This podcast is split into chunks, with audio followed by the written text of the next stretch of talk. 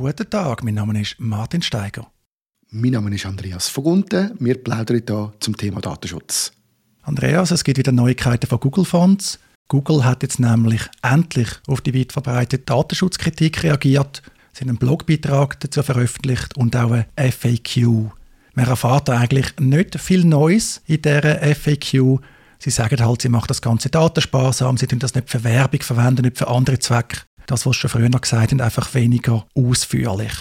Hingegen finde ich noch spannend, dass sie so im Vorbeigehen auf ein grosses Missverständnis hinweisen bei Google Fonts. Hast du eine Idee, was das große große Missverständnis könnte sein?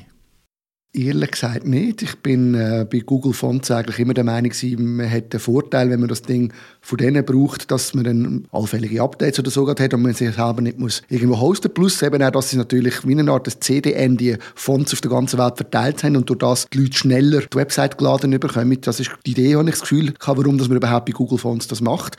Vielleicht willst du auf so etwas hindeuten. Ja, es geht in die Richtung. Übrigens auch danke noch für den Markus bei Mastodon für den entsprechenden Hinweis. Aber auch Google schreibt auf Deutsch ziemlich kurios. Also zuerst sagen sie, ja, sind ein Vorteil von Google Fonts. Man können da Websites und andere digitale Produkte ganz einfach Persönlichkeit und Leistung äh, verleihen. Dann kommt so ein sehr schräger Satz. Mittlerweile profitieren Nutzer von ihren ursprünglichen Vorzügen Sie können das Internet beschleunigen, indem Sie im Browser häufig verwendete Schriftarten auf allen Websites im Cache speichern, auf denen die API, die Google Fonts API, eingesetzt wird. Dies gilt nicht mehr. Ein völlig wirrer Satz, vielleicht liegt es an der Übersetzung, aber was tatsächlich dahinter steckt, schon seit einigen Jahren tun Browser, so Daten, nur noch pro Domain cachen.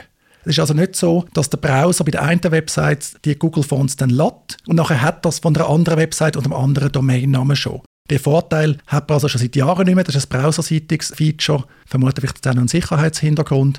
Aber das ist vorbei. Also der Performance-Gewinn, den hat man eigentlich nicht mehr. Google sagt dann, ja, es gibt zusätzliche Optimierungen, damit die Website schneller geladen wird und Schriftarten gut funktionieren. Aber eigentlich macht das keinen Sinn. Ich gehe ja auf eine Website, die muss ja zuerst geladen werden.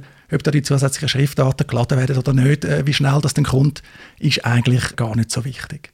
Aber ist denn nicht so, also habe ich es verstanden, das leuchtet mir eigentlich ein, dass die Fonts in dem Fall ähm, nicht lokal gespeichert werden für jede nächste Website, sondern nur pro Domain. Das leuchtet eigentlich auch ein. Aber ist es nicht so, dass sie eine Art CDN haben für die Fonts? Also dass sie natürlich, dass Google eigentlich die Fonts natürlich weltweit äh, viel schneller kann liefern kann, wenn ich jetzt irgendwo sage, bei Cyan einen, Host, einen Server host und dort den Font drauf tun und dann kommt einer aus äh, Kanada, hat der länger, bis er meine Seite gelesen hat, oder?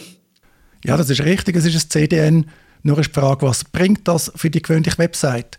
Wenn eine Website bei Cyan liegt, übrigens ein Hoster, den wir glaube beide sehr schätzen wissen, hat der Schweiz in Basel, wenn also die Website bei Cyan liegt und du kein CDN für die Website verwendest, dann macht es keinen Unterschied, ob jetzt die Schriftarten vielleicht noch schneller ausgeliefert werden und prinzipbedingt können sie erst ausgeliefert werden, wenn ich deine Website schon so halb ausgeliefert bekommen habe. Und wenn du das CDN verwendest, dann wirst du sie vielleicht für die ganze Website verwenden, inklusive der lokal gehosteten Google Fonts.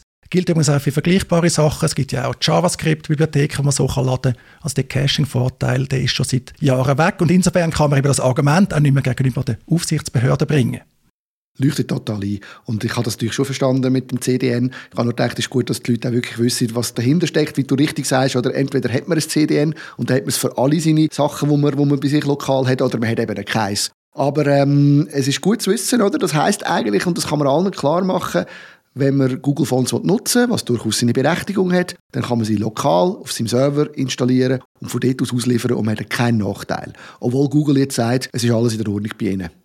Das glaube ich übrigens Google auch, dass sie das versuchen, datensparsam zu machen. Es ist übrigens auch nicht so, dass, wenn man Google Fonts verwendet, alle Daten auf die USA gehen. aus dem Grund, was du gesagt hast, wegen dem CDN-Charakter. Google hat eigentlich keinen Grund, Schriftarten für europäische Nutzerinnen und Nutzer aus den USA auszuliefern. Das macht sinnvollerweise von Infrastruktur in Europa.